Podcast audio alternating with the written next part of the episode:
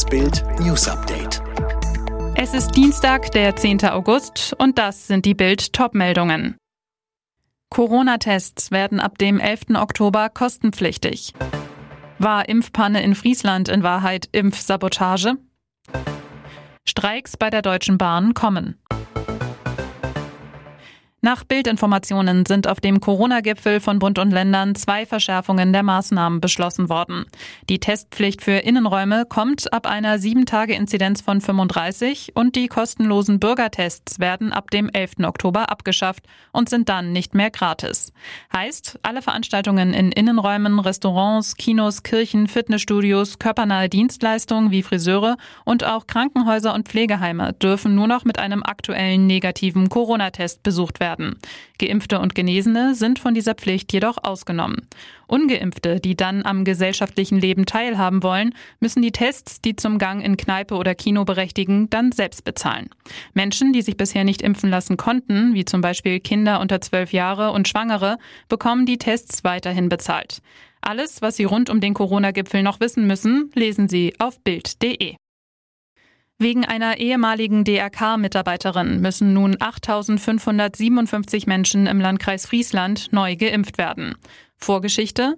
Die Krankenschwester hatte Mitte April angeblich eine Ampulle BioNTech beim Anmischen herunterfallen lassen.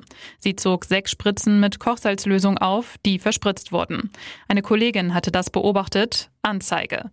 Zu diesem Zeitpunkt gingen die Ermittler noch von einem Versehen aus. Anschließend musste der Impfschutz von 119 Personen überprüft und in 22 Fällen nachgeimpft werden. Ermittlungen von Polizei und Staatsanwaltschaft ergaben nun den schrecklichen Verdacht.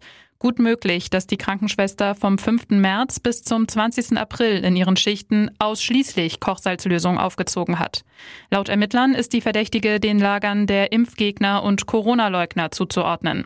Ein Facebook-Kommentar Ende 2020 und mehrere WhatsApp-Nachrichten ließen uns auf die mögliche Gesinnung der Frau schließen, so ein Polizeisprecher.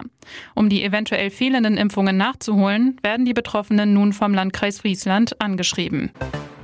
Bei der Deutschen Bahn stehen massive Streiks an. Ab morgen früh um 2 Uhr bestreikt die Lokführergewerkschaft GDL den Personenverkehr in ganz Deutschland. Der Arbeitskampf dauert zwei Tage. 95 Prozent der GDL-Mitglieder hatten für den Streik gestimmt. Mehr als jeder vierte stationär behandelte Corona-Patient landet später wieder im Krankenhaus. Das geht aus einer Langzeitstudie der Krankenkasse AOK hervor. Viele von ihnen haben vor allem Probleme mit der Atmung. Die Zahl der Unternehmensinsolvenzen ist auch im Mai nicht gestiegen, obwohl die Insolvenzantragspflicht für überschuldete Unternehmen wieder in Kraft getreten ist. Als Begründung wird unter anderem die lange Bearbeitungszeit bei den Gerichten genannt. Alle weiteren News und die neuesten Entwicklungen zu den Top-Themen gibt's jetzt und rund um die Uhr online auf Bild.de.